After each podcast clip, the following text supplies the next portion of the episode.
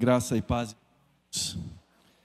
Que o Senhor nos dê bom tempo nessa hora para aprendermos a Sua palavra, para termos a nossa mente e o nosso coração cativos desse nosso Senhor Jesus. Eu queria convidá-los a abrirem suas Bíblias na Epístola de Judas. Judas, capítulo 2, vamos ver. Eu estou vendo os crentes procurando o capítulo 2 de Judas, eu estou vendo.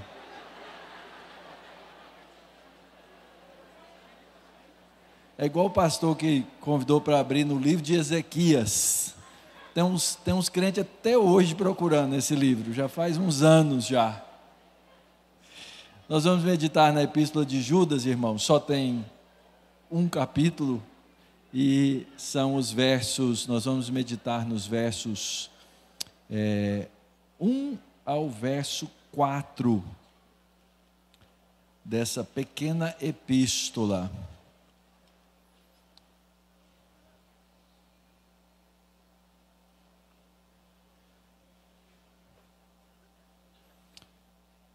e nós vamos tratar do tema Lutando pela Fé, que de uma vez por todas foi dada aos santos. Judas, os primeiros quatro versículos. Diz assim a palavra do Senhor, leiamos com o coração reverente. Judas, servo de Jesus Cristo, irmão de Tiago, aos que foram chamados, são amados em Deus Pai e guardados em Jesus Cristo. Que a misericórdia, a paz e o amor lhes sejam multiplicados. Amados, quando eu me empenhava para escrever-lhes a respeito da salvação que temos em comum, senti que era necessário corresponder-me com vocês para exortá-los a lutar pela fé que uma vez por todas foi entregue aos santos. Pois certos indivíduos, cuja sentença de condenação já foi promulgada há muito tempo, se infiltraram no meio de vocês sem serem notados. São pessoas ímpias que transformam em libertinagem a graça do nosso Deus e negam o nosso único, soberano e Senhor, Jesus Cristo. Pai, nós estamos diante da tua palavra que é santa.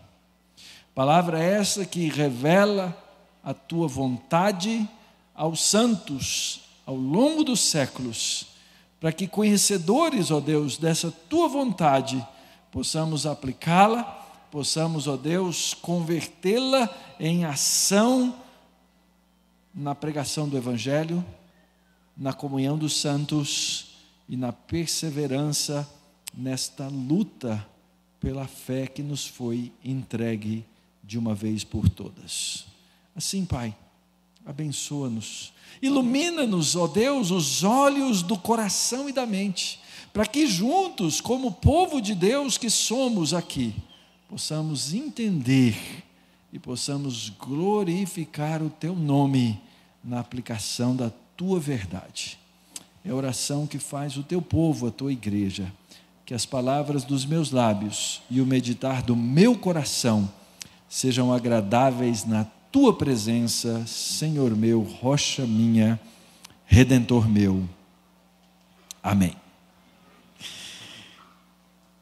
Como já anunciei, nós vamos tratar aqui dessa expressão chave trazida por Judas, quando ele nos diz que devemos lutar ou que sentiu necessário escrever para exortar os irmãos pela fé que uma vez por todas foi entregue aos santos. Ou seja, Judas parte do princípio e nós falamos até sobre isso hoje à tarde um pouquinho, de que nós estamos no meio de uma guerra. Estudando um pouquinho as guerras, é interessante, alguns historiadores dizem que nunca houve nenhum dia na história antiga e moderna no qual em algum lugar, em algum momento estivesse ou não estivesse acontecendo uma guerra. Guerras estão sempre presentes no nosso meio. Sejam elas de grandes proporções ou de pequenas proporções, elas acontecem constantemente ao redor do mundo. Nesse momento, nós estamos vendo a escalada de uma guerra. Cenas tristes, pesadas, um país sendo invadido por outro país para buscar os seus interesses. E admitamos, irmãos, guerras nos dão medo. Eu não sei você, mas eu fico apreensivo com o que essa guerra pode se tornar. Lembre-se que o continente europeu foi ah, o palco do início de duas grandes guerras mundiais.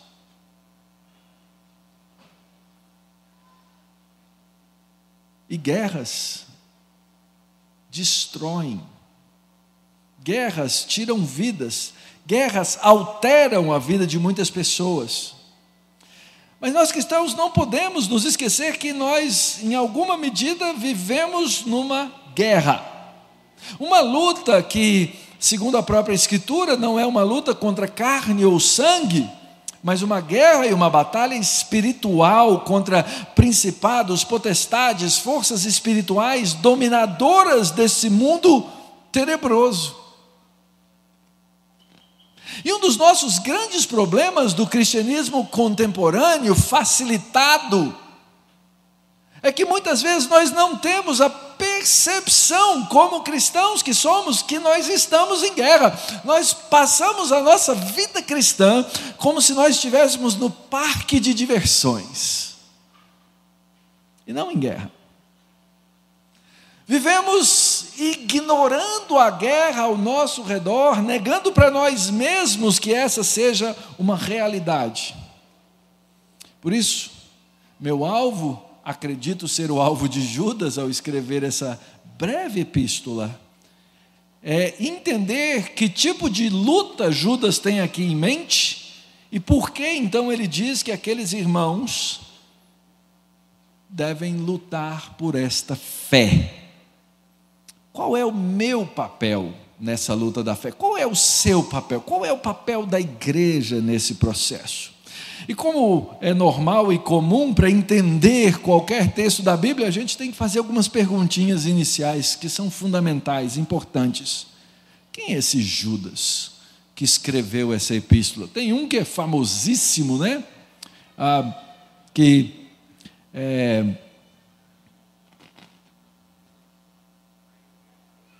traiu o Senhor. Pelo que a gente sabe da Escritura, esse aí não foi restaurado. Então tem que ser um outro Judas. E no Novo Testamento a gente encontra um outro Judas, apenas um outro, que tem um irmão chamado Tiago, e que ah, duas referências feitas a ele parecem apontar que ah, ele então é o irmão de Jesus. Esse é quase que um consenso entre a maioria dos teólogos, dos estudiosos do Novo Testamento, ah, de que esse homem então é quem escreveu essa carta. E aqui vem um primeiro detalhe interessante. A primeira referência, ou as primeiras referências que nós temos aos irmãos na carne de Jesus, é que eles aparentemente não eram crentes. Então, esse Judas aqui, ele precisou passar por um processo no qual ele era irmão na carne de Jesus, mas ele precisou se tornar irmão espiritual dele. É muito interessante isso. É muito bonito ver como a história da redenção se desenvolve trazendo todo tipo de pessoa, inclusive aquelas pessoas próximas do próprio Senhor, para estarem nessa luta. Muito interessante que Judas aqui, ele não clama a autoridade, olha, sou irmão de Jesus, hein? Toma cuidado comigo, estou escrevendo aqui, ouçam bem. Não, não, não. Ele se apresenta com muita clareza, ele é servo. Essa é a primeira coisa que todos nós deveríamos aprender para baixar nossa bola, para quebrar nosso pescoço mesmo, a nossa cerviz dura. Nós estamos aqui para servir uns aos outros. O serviço cristão é o nosso serviço. E a quem Judas está servindo? Ele está servindo aqueles irmãos que foram chamados, amados e guardados. Ah, que coisa gostosa esse evangelho. Saber que os irmãos, aqueles que foram servidos no passado, são esses que Deus chamou, amou e guarda. E é por isso que a Escritura e o próprio Judas aqui insistem em nos exortar porque nós precisamos ser guardados, nós precisamos, na nossa fraqueza, nós precisamos, na nossa pequenez, ser cercados pelo Senhor, pela Igreja de Cristo, que nos orienta, que nos serve, nos exortando, que nos traz a palavra para ouvirmos e aprendermos. Então, um servo de Jesus Cristo chamado Judas escreve aos chamados, amados e guardados. E ele faz aquilo que é a primeira coisa que todos nós deveríamos fazer quando precisamos de qualquer coisa. Ele ora. E a oração é muito simples. No meio de uma carta, ele começa a orar e ele diz que a misericórdia, a paz e o amor lhe sejam multiplicados. Então, uma simples oração de Judas, ela continua valendo por nós, valeu para aqueles irmãos que nós não sabemos exatamente quem foram, aqueles que receberam essa epístola primeiramente, mas ela serve para a igreja. Essa é minha oração por mim, pela minha igreja local, essa é minha oração por nós todos que nós sejamos aqueles cobertos pela misericórdia que nos ensina a paz e nos ensina a amar os irmãos. E finalmente, então, a razão pela qual uh, Judas escreve. Ele, ao dizer o seu propósito, ele afirma: Amados, quando eu estava aqui empenhado em escrever a respeito da salvação que nós temos em comum, eu senti que era necessário corresponder-me com vocês para exortá-los a lutar pela fé que uma vez por todas foi entregue aos santos. Eu fico imaginando como é que na, no Evangelho, no gospel moderno, alguém diria isso. Alguém diria assim: Olha, eu ia escrever uma carta para vocês, mas o Espírito me revelou, o Espírito me disse: não, não, não, isso aqui é o bom senso cristão, daqueles que são cheios do Espírito, porque está cheio de gente por aí, clamando receber revelações do Espírito que nunca foram revelações do Espírito. Esse bom senso desse homem inspirado, sim, diferente de nós que não temos a mesma inspiração dos que compuseram a Escritura, ele diz: Eu senti que era importante, que era necessário exortá-los a lutar pela fé que uma vez por todas foi entregue aos santos. Essa expressãozinha, irmãos, que aparece no verso 3, é muito bacana. Ele diz assim: eu, eu me empenhava para escrever a respeito dessa salvação comum. Já parou para pensar nisso? Está aqui o pastor Mauro, que veio pregar aqui na Consciência Cristã, que é exatamente irmão de vocês, porque tem uma fé comum com vocês. Essa é a comunhão. Salvação, irmãos, ela é sim individual. Eu fui salvo, você foi salvo. Meus filhos não são salvos por meu intermédio, porque eu fui salvo automaticamente, eles são salvos. Mas, por outro lado, é importante entender que a fé e a salvação são compartilhadas por nós, povo de Deus, igreja de Cristo. É uma fé que foi entregue a todos nós, não foi entregue só a mim, nem só a você, mas à igreja, a nós, povo de Deus. E essa fé que nós compartilhamos, porque nos foi dada, é uma fé que nos foi dada para que nós compartilhemos. Essa é uma outra lição importante da palavra de Deus, que aparece logo aqui nesse começo dessa pequena carta. Nós recebemos uma fé que veio do Senhor para nós, para que nós vivêssemos uma vida comum compartilhando essa fé.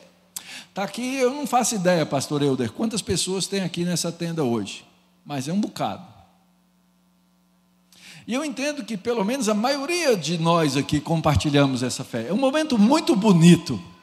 O que aconteceu ali quando acabou? Eu acho que foi propósito de Deus que terminou o som ali por um momento. Sabe por quê?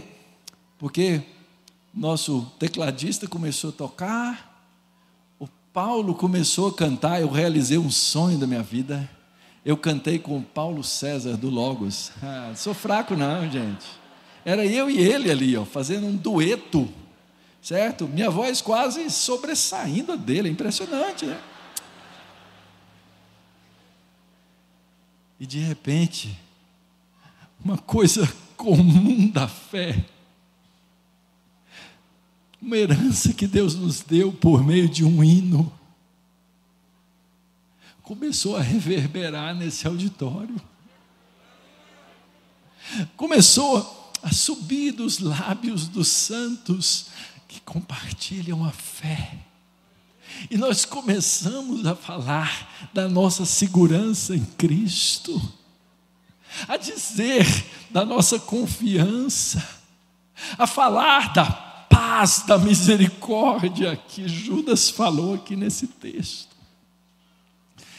E nós começamos a dar um testemunho para essa cidade, para esse mundo que passa aí na rua, de que nós podemos compartilhar a fé sem a caixa de som, ainda que ela ajude. Se eu tivesse que pregar no gogó aqui, não ia rolar. Mas percebem? As coisas comuns que nós compartilhamos, as coisas comuns que nós temos. Esta mensagem foi gravada durante o evento da Consciência Cristã e faz parte de uma série de outras mensagens que estão disponíveis no Bless, uma plataforma de estudos bíblicos focada em te auxiliar na sua jornada de fé. Acesse o link que está na descrição e saiba mais. Cada vez que eu vou para a igreja, irmãos, e para mim ao longo do tempo isso se confirma cada vez mais. Aquele dia santo que é hoje, que é o dia do Senhor. E eu me reúno com os meus irmãos, uma congregação de 130, 160 pessoas. E nós cantamos e compartilhamos a fé comum que nós temos. Nós damos um testemunho para o universo que nós temos um Senhor, que nós temos uma fé, que nós temos algo que vai nos levar até o fim de uma batalha. Essa é a batalha que nós cristãos temos. Essa é a fé que nós devemos defender. A fé que foi compartilhada com os santos. E essa fé, irmãos, é uma fé pela qual vale a pena morrer. Eu vou contar um pouquinho da história aqui. Eu queria ser um. Você sabe que eu tenho heróis, né? Eu queria ser um contador de histórias, sabe igual quem? Emílio Garófalo. Fala sério. Mas não, você quer contar a história aqui no meu lugar, Emílio? Fazer uma participação? Não? Ia ser muito melhor. Mas eu vou contar a história rapidamente. Eu não sei se você sabe, mas meados dos anos 1500, o reformador João Calvino enviou um grupo de homens para o Brasil, para uma colônia chamada França Antártica. Eram os reformadores ou os reformados franceses chamados huguenotes. E eles vieram para cá num navio por interesse de um homem muito esperto.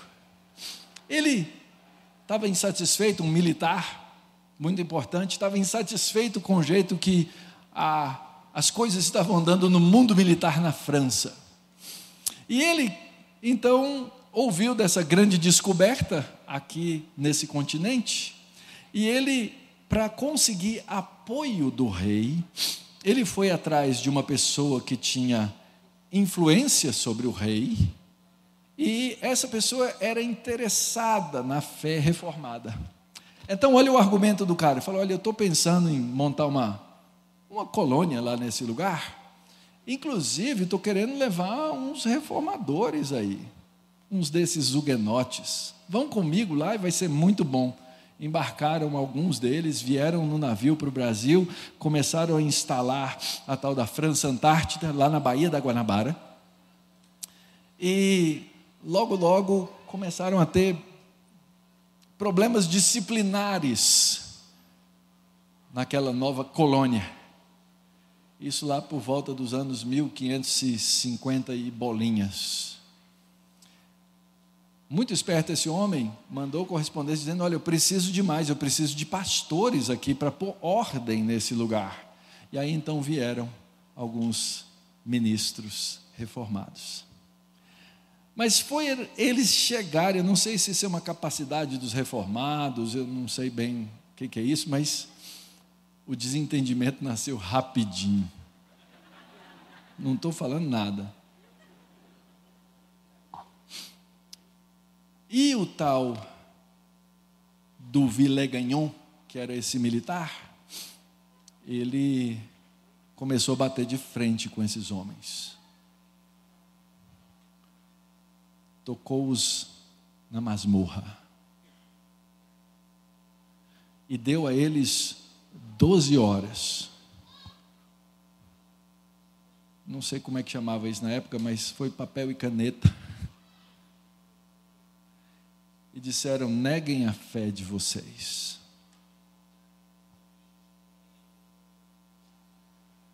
E aqueles homens escreveram a primeira confissão de fé escrita nas Américas. 1558, também conhecida como Confissão de Fé da Guanabara. Quando chamados, depois de terem apresentado aquele documento, que se a gente fosse escrever hoje, diz que foi escrito com tinta de pau-brasil. Significativo isso, né? É a fé escrita na origem daquilo que nós somos, como povo de Deus na nossa nação ele chamou aqueles homens e disse: neguem isso que vocês escreveram. Um documento de mais ou menos, umas, hoje daria umas 15 páginas digitadas. Eles se negaram a negar. Foram mortos. Gente, era tão fácil escrever outra coisa naquele papel. Era tão fácil enganar aquele homem que era o enganador. Mas eles sabiam das consequências e eles sabiam que não podiam negar a fé que de uma vez por todas foi entregue aos santos. E homens como Villegagnon e tantos outros ao longo da história vêm atacando a fé porque odeiam a fé, porque detestam a fé. detestam a verdade de Deus, detestam a verdade e a realidade de quem Deus é, o que Ele fez, o que Ele faz. E eu vou contar aqui para vocês o primeiro ataque à fé. Aconteceu com um casal. gente boa. Viviam num lugar agradável, com jardins maravilhosos, árvores tremendas,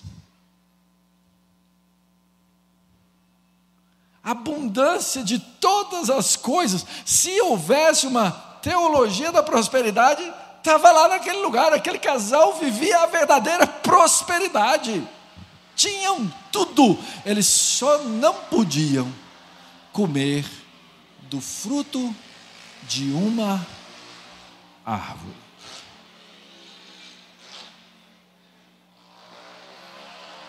Alguns dizem assim: isso aí esse negócio lá de Gênesis 3, eu estou falando de Gênesis 3, alguns dizem assim: isso aí, pastor, é um teste de obediência que Deus colocou aos nossos primeiros pais. É verdade, mas eu não sei se você sabe, fé e obediência estão intimamente ligados. Para que eles desobedecessem, primeiro eles precisavam descrer.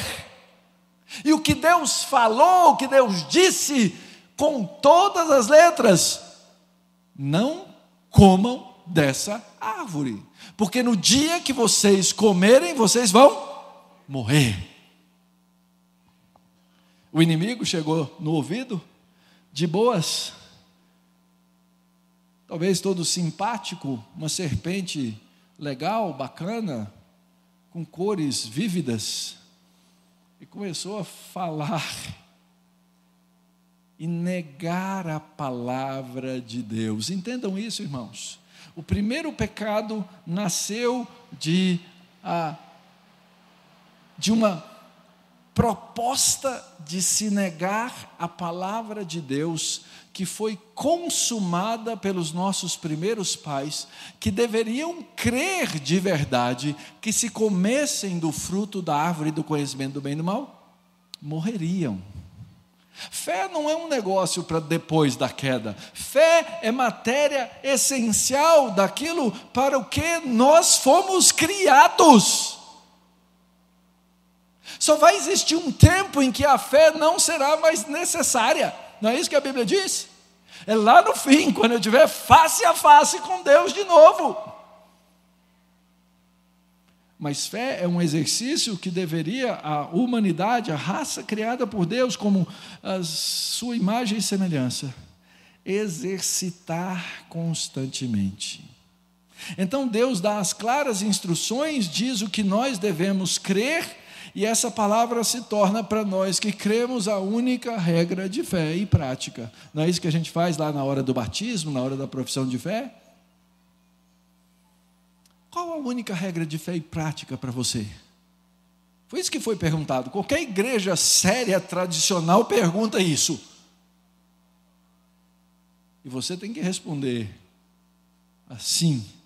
A Escritura, a palavra de Deus, Antigo e Novo Testamento, inspirados pelo Espírito Santo, todos esses livros são a única forma de determinar, olha só, o que eu creio e o que eu pratico.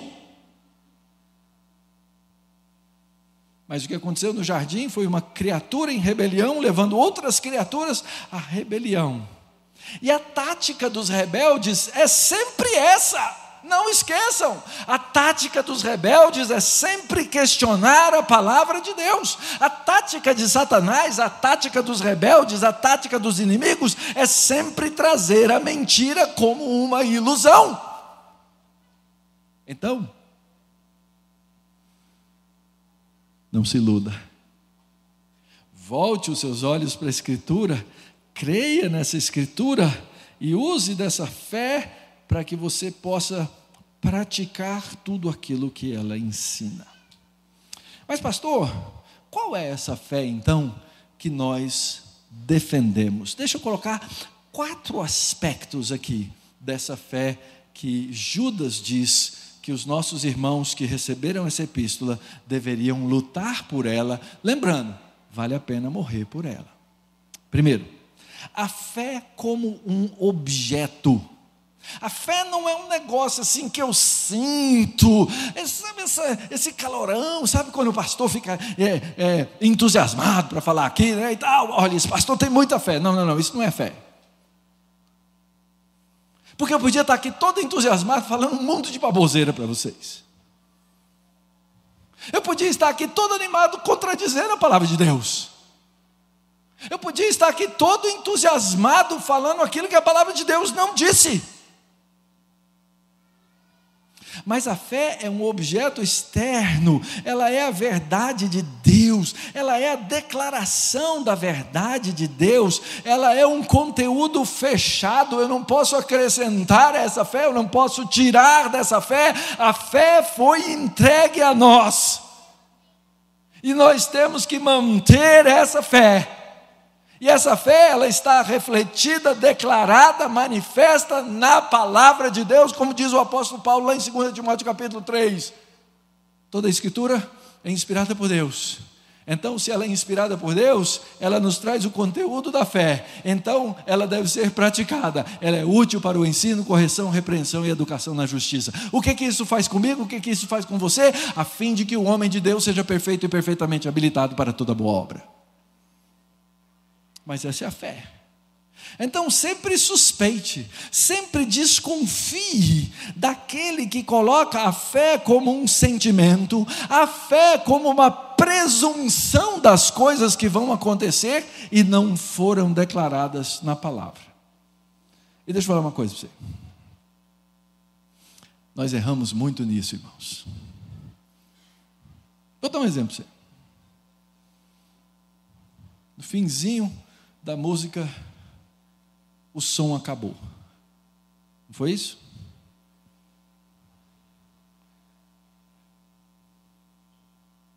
Pastor Euder é um homem de fé. E por isso ele mandou instalar uns geradores lá atrás. Não é isso? Eu podia dizer assim: não, irmãos, isso aqui é um evento de Deus, isso aqui é coisa de Deus, olha o tanto diante de Deus aqui, então Deus vai restaurar, eu ordeno. Mentira! Eu não ordeno nada para Deus. Se Ele quisesse acabar com o som, Ele acabava, se Ele quisesse acabar com a luz, Ele acabava, Ele acabava com o que Ele quisesse, eu não determino nada para Ele. Essa não é a fé dos crentes. A fé dos crentes não é aquela fé que vê a luz acabar e diz assim: tenha fé, meu irmão. Não está escrito na Bíblia que Deus vai restaurar o som. Não está. Mas nós somos assim. O irmão adoece. A gente fala o que para o irmão? Irmão, tenha fé. Às vezes eu digo para um irmão, tenha fé, você vai morrer mesmo. Porque isso eu sei. Agora que você vai ser curado disso, eu não sei. Eu posso orar e pedir que você seja curado. Isso a Bíblia me autoriza e diz que eu posso fazer. Mas não posso fazer o contrário disso. Percebem, irmãos? A fé é uma coisa muito séria. Ela foi entregue aos santos pelo autor da fé, por Jesus Cristo, não pelos magos contemporâneos que ficam inventando as coisas da fé. A fé que foi entregue aos santos, ela é uma fé como um objeto, porque ela é a verdade de Deus. Eu creio nisso. É por isso que a Escritura diz que eu tenho que estar pronto para dar a razão da minha esperança. Essa esperança que eu tenho é a fé que me foi entregue. A fé foi entregue por quem? Pelo consumador, pelo autor e consumador da fé. Dá para cantar esse, hein, Paulão? Mas não pelos magos por aí. Terceira coisa, irmãos, essa fé é histórica e final. Como eu já disse anteriormente, não se acrescenta e não se tira. É a fé definitiva que foi dada à igreja de Jesus Cristo para que, crendo, cheguemos aos pés da nossa redenção. E por último, a fé foi entregue a todos os santos, não é a fé das seitas, mas é a fé bíblica, é a fé dos credos, é a fé coletiva, é a fé da igreja, é a fé do povo de Deus que está revelada nas Escrituras. É por essa fé que nós devemos lutar, não pela nossa fé subjetiva. Eu estou lá num debate com alguns irmãos sobre educação teológica. E alguns irmãos acham que a educação teológica deve caminhar por esse caminho. Eu acho que ela deve caminhar por outro caminho. Se dependesse de mim, Mauro, eu batia o pé e dizia: tem que ser do jeito que eu quero. Mas, gente, não é matéria de fé. Eu não posso dividir o corpo por coisas que não são matéria de fé. Tenho que ser responsável, tenho que orientar, tenho que colocar sabedoria que porventura Deus tenha me dado ao longo desses anos a respeito de A, B ou C, mas não é matéria de fé. Por essas coisas eu não vou morrer, não.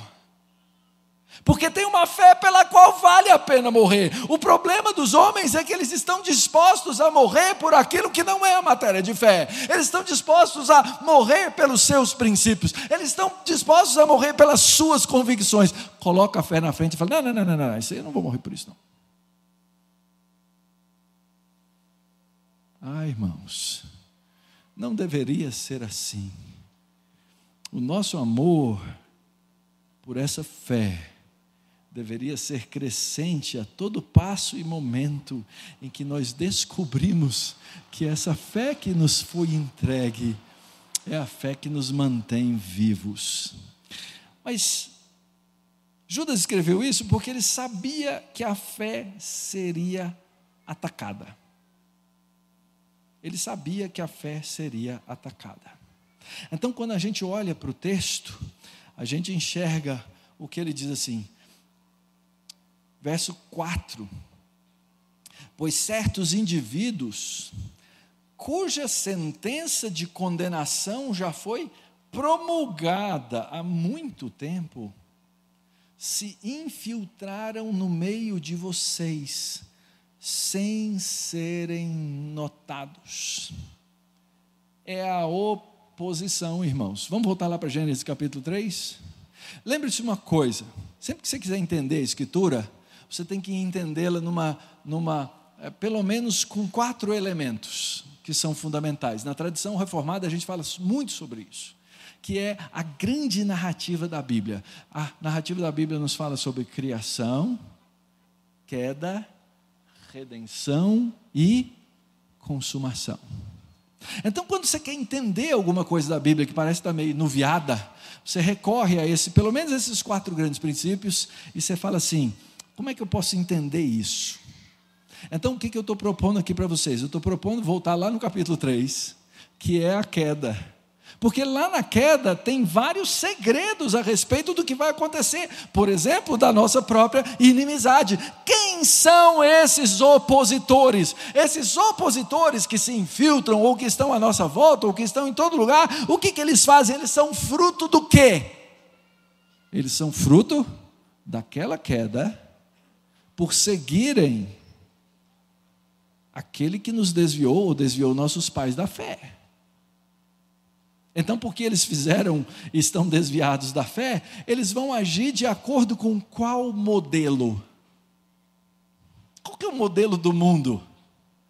O modelo do mundo é o modelo da serpente. O que a serpente fez? A serpente plantou dúvida, a serpente negou a palavra de Deus, a serpente negou a verdade de Deus, a serpente negou a realidade de Deus. Então, quando o texto diz assim, esses que se infiltraram, o texto diz assim, cuja sentença já está há muito tempo promulgada. O que, significa isso? Esses são os chamados réprobos. Esses são os que são condenados. Lembra qual é o versículo mais famoso da Bíblia? Oxe, pastor Helder, coordena essa igreja aí, vai. Qual é o versículo mais famoso da Bíblia, gente? Não é Jesus chorou, qual é? João 3,16, foi? Porque Deus amou o mundo de tal maneira que entregou o seu filho para... Ok? Esse aí.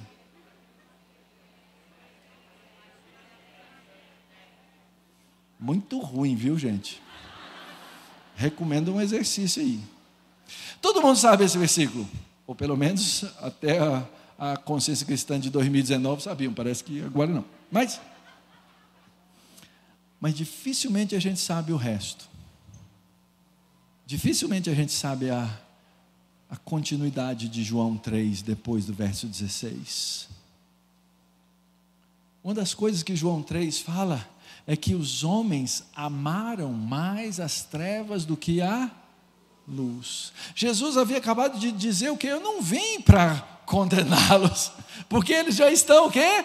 Já estão julgados. É sobre esses que Judas fala. Eles já foram condenados. Isso então, a fé ser atacada começou no jardim do Éden, e isso não é novidade. Segunda coisa que eles fazem, eles se infiltram.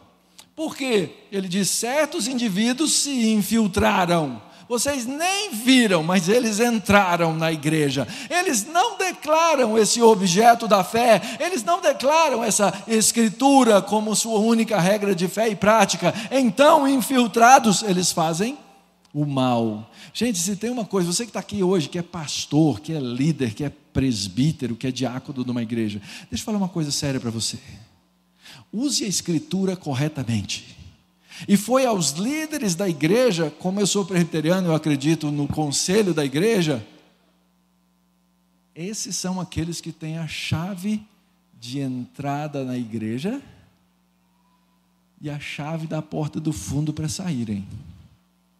Não permita que os infiltrados permaneçam no seio da igreja. Não usem a Bíblia de maneira errada. E se tem uma, um texto na Bíblia que é usado de maneira errada, e se você já usou de maneira errada, fecha o olho, pede perdão rapidinho, tá? É aquele texto que lá de Mateus, capítulo 16, ah, capítulo 18, onde tiver dois ou três reunidos em meu nome, ah, eu vou estar tá lá, eu vou fazer a vontade de vocês. Não, não, não, não, aquele texto está falando sobre disciplina na igreja, aonde estiverem dois ou três e vocês concordarem que um outro não é da fé, coloca para fora.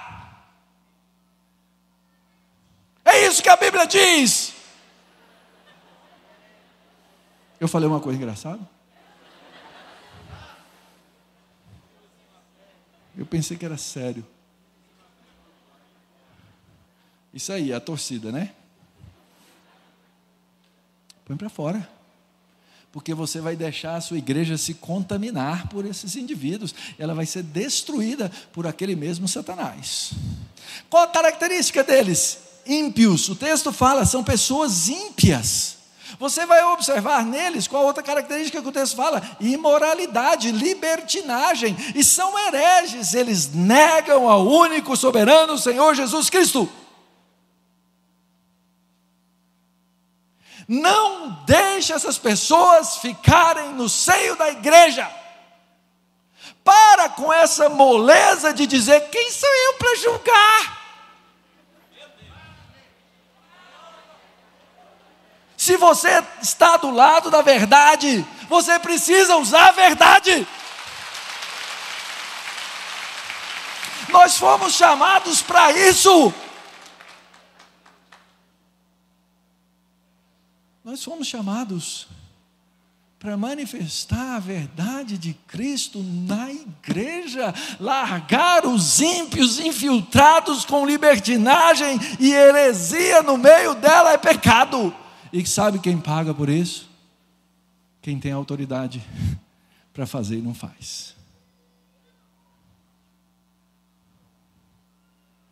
Mas, pastor, o senhor pode então tirar alguém da igreja? Eu não. Mas uma liderança bíblica e séria da igreja precisa sim agir contra pessoas ímpias, libertinos e hereges que negam ao único soberano Senhor Jesus Cristo. Mas, pastor, se eu fizer isso, vou ser perseguido. Aí você foi perseguido pela verdade. Aí você se encaixa naquele texto de Mateus, capítulo 5, que diz assim: Bem-aventurados quando forem perseguidos pelo meu nome. Porque tem muita gente sendo perseguida aí por causa dos objetos da sua fé estranha, esquisita.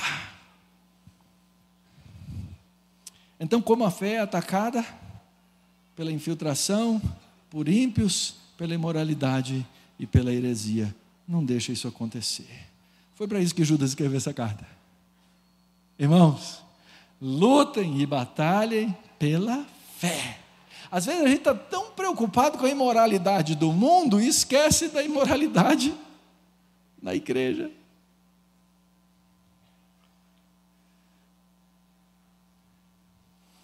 Pastor Eudo, eu ganho bônus se eu terminar mais cedo?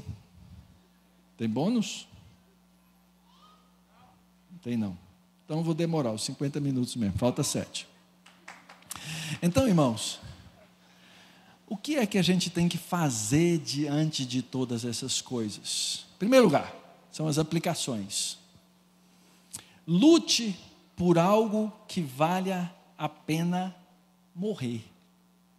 Se você vê que a causa não vale a pena morrer, fica fora. Não vale a pena.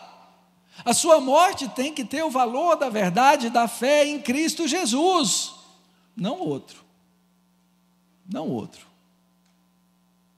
Tem muita coisa no mundo e tem muita briga eclesiástica, não vale a pena morrer. Mas por essa fé entregue a todos os santos, ah, vale. Você quer saber qual que é essa fé entregue aos santos? Você quer saber qual, qual o resultado dela? Exercício. Vou dar vários exercícios para você aqui de casa. Pega seu caderninho aí e anota. Primeiro, leia Hebreus 11 e veja a galeria dos santos. Vê lá quantos foram da teologia da prosperidade. Vê lá. Olha. Veja que os santos em Hebreus 11 foram mortos ou morreram pela fé, para a fé, para Cristo. E a gente preocupado com os nossos confortos. Segundo lugar, perceba o ambiente de guerra no qual nós vivemos. Porque o inimigo, ele é sagaz, eu não luto contra carne e sangue, mas eu luto contra os agentes que estão no nosso redor. Alguns se infiltram, outros ficam ao redor, outros ocupam cargos eletivos, outros estão em outros lugares. Mas são inimigos. Não confunda inimigos com como se amigos fossem. Homens que pertencem a Satanás, perseguindo a verdade de Cristo e os seguidores de Cristo.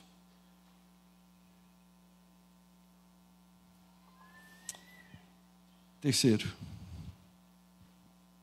testemunha a respeito dessa fé, que é a fé de Jesus, em todas as coisas. Não divida, não fatie a sua vida. Aqui são meus negócios, aqui é a minha família, aqui é a minha fé, aqui são as minhas. Não, não, não, não nada disso. A vida cristã ela é integral, é, é isso que significa integridade. Todas as coisas estão conectadas. Testemunho. Quarto lugar. O Evangelho, o Evangelho verdadeiro de Cristo, pode salvar alguns que hoje são inimigos da fé, se de fato eles são dos eleitos. Por isso que nós pregamos o Evangelho para os ímpios. Eu não tenho que pregar o Evangelho para os santos, os santos são santos. Mas a minha, a minha luta não é aquela luta de faca na caveira, faca no dente, não é essa não. É aquela luta de olhar para aquele que está perdido e chorar. Lembra como é que Jesus orava sobre as cidades? Às vezes eu falo com tanta ênfase, alguns vão sair daqui com a faca. Não, não é isso não, irmãos. Jesus chorava sobre as cidades impenitentes e seu coração doía quando ele dizia: Ai de ti, Betsaida, ai de ti, Corazim. Nossa compaixão e misericórdia tem que ser a mesma do Senhor. E esses homens podem ser salvos. vou dar dois exemplos para vocês aqui. Um, Judas. Eita, imaginou se Jesus não fosse Jesus, se ele não fosse filho de Deus, se ele não fosse santo e nunca tivesse pecado, a raiva que ele não ia ter dos irmãos dele. Ele ia ter a mesma raiva que os irmãos tinham dele, porque ser irmão de Jesus não devia ser um negócio fácil. Ele era o certinho. E você sempre o errado. Sempre. Eles tinham uma raiva de Jesus, eu tenho certeza. Tanto é que eles saíram lá, teve um episódio que eles chegaram e falaram para o pessoal, ah, vamos tirar ele daqui porque ele está loucaço. Mas Judas foi salvo. Graças à misericórdia de Deus. Outro que era perseguidor de Cristo, perseguidor da igreja, Paulo, Salvinho da Silva. Por isso, irmãos, faça duas coisas. Um, atente para os inimigos que se infiltram. Aproveitem as ocasiões de disciplina pregar o Evangelho. A disciplina na igreja não é para o mal, a disciplina na igreja é para o bem.